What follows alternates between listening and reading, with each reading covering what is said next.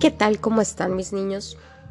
Espero que todo les esté yendo bien, que el nuevo año los haya agarrado con muy buenas vibras y a los que no nos agarró con muy buenas vibras, pues no nos sintamos mal.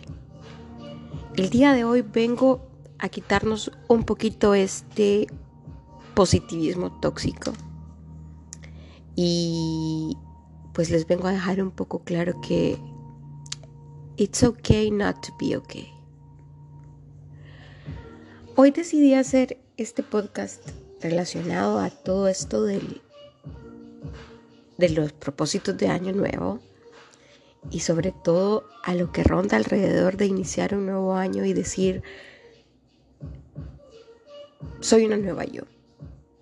Y me causa gracia porque hay un trending, o había un trend, trending topic en no sé si así se les llama, o sea, recuerden que soy millennial, en TikTok, que era una canción de um, Taylor Swift que dice una parte de I'm sorry, the old Taylor can't come to the phone because she's dead.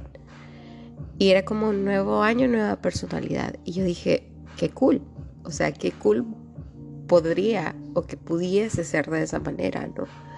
Eh, de cambiar el reloj y que automáticamente un día decida ser la mejor versión de vos misma. Pero el estrés que genera toda esta situación de pensar que tenés que ser la mejor versión de ti mismo también nos hace daño y se vuelve de cierta manera un positivismo tóxico, porque no es que vas a ser la mejor versión de vos todo el tiempo. El fin de año, el año nuevo, nos ayuda a todos nosotros a reflexionar sobre lo que has hecho recientemente, sobre lo que buscas empezar, entre comillas, lo que buscas mejorar y lo ves como una oportunidad para poner las cuentas desde cero. Y les hablaba en el podcast anterior que no hay, no hay borrón y cuenta nueva, entonces vamos cargando con un montón de situaciones incluso a inicio de año, que hay que arreglar antes de decir, hey, la Cristina anterior no puede venir al teléfono porque está muerta. No, no es solo que voy a salir de un cascarón el primero de enero y voy a decir, ya, soy nueva, o sea, soy, tengo un nuevo pensamiento, no se puede.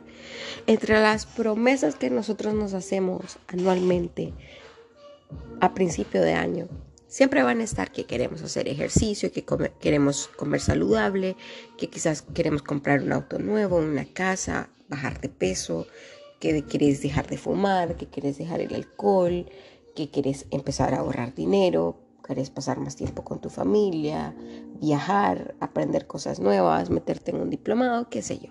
Son tantas cosas. Los buenos deseos son muchísimos. Y es normal sentirse como saturado de todas estas emociones. Pero tenemos que ser realistas y tenemos que entender que no vamos a poder con todo. Que a mitad de año probablemente nosotros ya vamos a dejar uno de estos propósitos. Que el perfeccionismo de vida que estamos viendo ahorita en auge, que la percepción de la perfección es inalcanzable.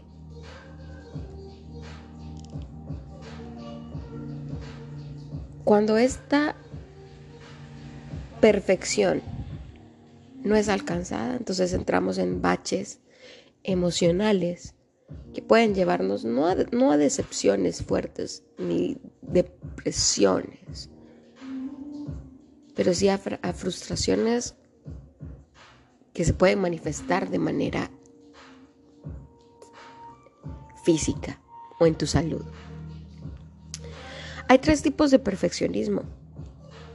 El que está orientado a uno mismo, el que está socialmente prescrito y el que es orientado a los demás.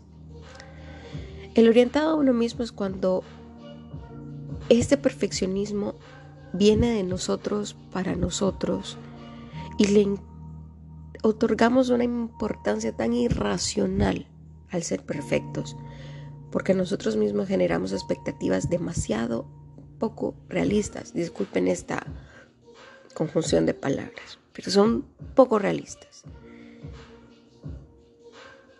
Y nos hacemos porque en nuestras autoevaluaciones no llenamos nuestras propias expectativas. El que está socialmente prescrito, que es el de cómo nos ven las otras personas, o el contexto social que trae nuestra imagen de perfección, que también es excesivamente exigente, porque los demás nos van a juzgar con dureza y tenés que mostrar perfección para obtener aprobación de la, de la sociedad. Pero eso ya es una cuestión de ellos, no está en tu cabeza, ¿me entendés? Y el que está orientado a los demás. Cuando tus expectativas perfeccionistas se van hacia los demás y los individuos pueden ponerte estándares poco realistas también a quienes los rodean. Es decir, si vos en tu vida has pensado que vas a colorear fuera de una línea y ves que alguien lo hace, lo vas a criticar automáticamente. Porque tu estándar, tu perfección no te lo permite y lo vas a proyectar hacia él. Porque se salió de la línea cuando estaba pintando. Entonces, dejemos de lado esto de la perfección, porque para empezar nunca vamos a ser perfeccionistas. Y lo digo yo que me paso matando la vida pensando de que si no hago las cosas perfectas, mejor no las hago y por eso procrastino miles de cosas. Que inicio un proyecto nuevo cada tres meses porque pienso que me va a ir bien. Pero como no me sale perfecto, lo dejo. No es que sea un propósito de año nuevo, pero tengo que trabajar en ello por mi salud mental. Dejemos de lado la popularidad del optimismo tóxico y de pensar que todo se puede arreglar meditando y que todo se puede arreglar poniendo cuarzos, no le estoy restando, no le estoy restando absolutamente ninguna importancia a esta, digamos, que práctica, pero hay que ser realistas. Hay que ser realistas. Si yo a día de hoy peso 200 tantas libras, no voy a esperar que en dos meses yo llegue a 170, porque es absolutamente imposible. Ni voy a someter a mi cuerpo a una situación de estrés tal que me pueda enfermar, solamente por cumplir con un propósito de año nuevo que es ser más delgada. Los verdaderos cambios son paulatinos.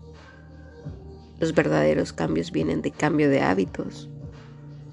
Los verdaderos cambios vienen de consistencia y disciplina.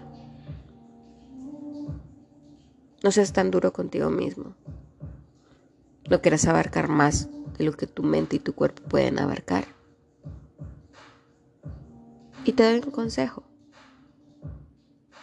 Vivía un día a la vez. No penses en proyectos que de aquí a mi próximo cumpleaños yo tengo que estar 60 libras menos. Te vas a frustrar en el camino. Un día a la vez. Y los cambios van a llegar. Te lo puedo asegurar. Así que mis amigos, no les voy a desear que cumplan sus propósitos de año nuevo. No les voy a desear que realmente cambien este año. No les voy a exigir que sean mejor persona. Solo traten de hacer lo mejor que pueden, con lo que pueden. Traten de hacer lo mejor en lo que hacen. Y cuando no puedan, pues simplemente no puedan y ya. Está bien no estar bien.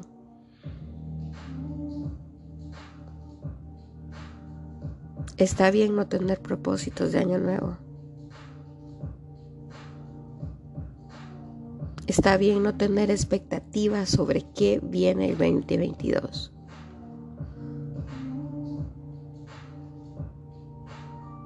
Está bien no estar optimistas.